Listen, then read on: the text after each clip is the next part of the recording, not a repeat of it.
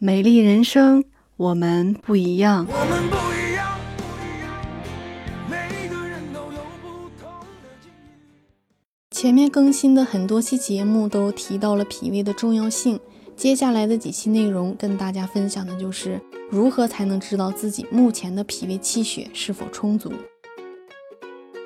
五官与身体的五脏健康也是息息相关的。五官气色的好坏，也可以反映出身体的健康状况。看一个人的五官，就知道与外观相应的内脏状况，从而得知身体是否有疾病。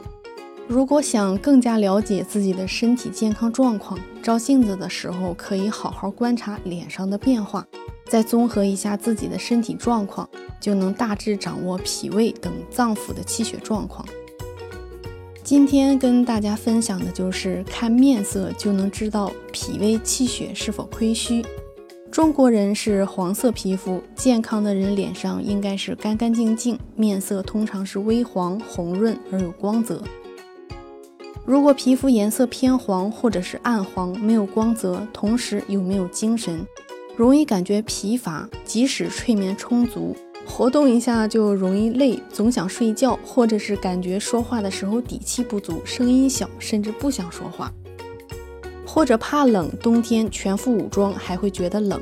晚上睡觉的时候一整夜手脚都是很难热起来，或者是吃一些生冷寒凉的食物，身体受凉就会出现腹痛、腹泻的现象，这些都是脾胃气血亏虚的表现。而中医认为脾主肌肉。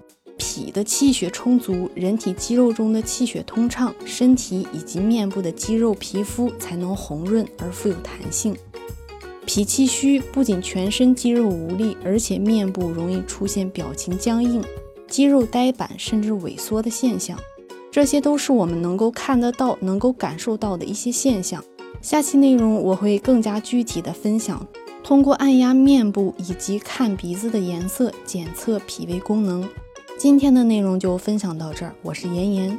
如果您喜欢我的节目，可以关注订阅，能够及时收听更多最新内容。